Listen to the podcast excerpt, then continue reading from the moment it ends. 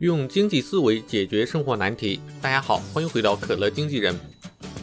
西方世界工业革命的开始，经济腾飞的重要原因就是解放了看不见的手，让市场价格来自行调节经济活动。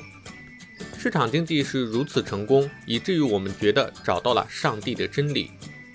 然而，一切并没有那么完美。一九五二年十二月五日，伦敦，这原本也是一个平常的日子。但是当人们从睡梦中醒来，感觉有点不太对劲儿。几乎所有人都觉得屋子里弥漫着烟雾，人们觉得眼痛、鼻痛，并且咳嗽不止。明明是白天，却又黑得像夜晚。黑暗中，交通事故不断，救护车与消防车也难以出动。每个医院都收治了大量得支气管炎、支气管肺炎、心脏病的重患。总计大烟雾期间死亡四千余人。还有很多老人和儿童为慢性病患者。随后数周内又有八千余人死亡，合计死亡人数达一万两千人以上，成为历史罕见的大惨案。那么是什么原因导致了这一惨案呢？工业革命之后，煤炭成为伦敦这个日不落帝国首都的血液和命脉。冬天，伦敦居民通常使用煤炭取暖。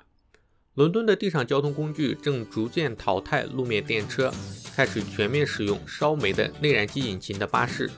这种巴士又在运转中排出大量的废气，而工厂也是靠煤炭来驱动机器运转。煤炭燃料的大量利用，煤炭燃烧后的烟尘与雾结合，滞留于地表上，形成黑雾，所以那时的伦敦又被称为雾都。在一九五二年十二月。高气压覆盖英国全境上空，给伦敦带来寒冷和大雾的天气。供给暖气的火力发电厂、内燃机厂产生的二氧化硫等大气污染物质，在冷空气层中如同被锅盖封闭一样，不能排散。污染物逐渐浓缩，形成强酸性、高浓度的硫酸雾，这才酿造了这一悲剧。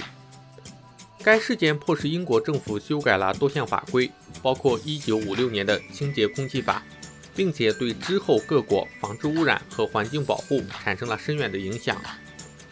同时，这一事件开始让人们反思：放任市场这只看不见的手自行其事，真的是理性的吗？看不见的手在大多数的情况下的确能够起到合理分配资源的效果。但是因为市场具有一定程度上的外部性，所谓外部性，就是指一个人或者企业的行为对旁观者福利的影响。市场本身只会调节成本和收益，像污染损害身体健康，市场经济根本不会考虑在内，本身并不能自发调节。还有一个原因是市场势力，市场势力是指个人或者企业不适当、不合理的影响市场价格的能力。比如垄断企业就能忽略市场，自行决定价格，或者一个行业联盟起来，能够说服政府制定符合自己利益的政策，这些都会导致市场失灵，也就是市场本身不能有效的配置资源。市场这只看不见的手，它擅长的是带来有效率的生产，但是它并不能考虑到平等，并不能消除贫富差距。看不见的手并不能保证所有的人都能吃饱穿暖，也并不能保证所有人都能享受良好的医疗保健。这种不平等需要政府这只看得见的手来干预。我们在上期节目里说到，税收会扭曲价格，不利于经济的发展。那么为什么还要收税缴税呢？其实所得税和福利制度就是为了要实现更平等的经济福利分配，弥补看不见的手的调节盲区。政府有时可以改善市场结果，并不代表总是可以做到。有时候，某些国家制定的某些政策是为了有利于在政治上有权有势的人；有时候，政策是由动机良好但是信息不充分的人制定的，这些政策往往会带来糟糕的结果。我个人对经济学有强烈兴趣的原因是，经济学可以让我有更好的判断力。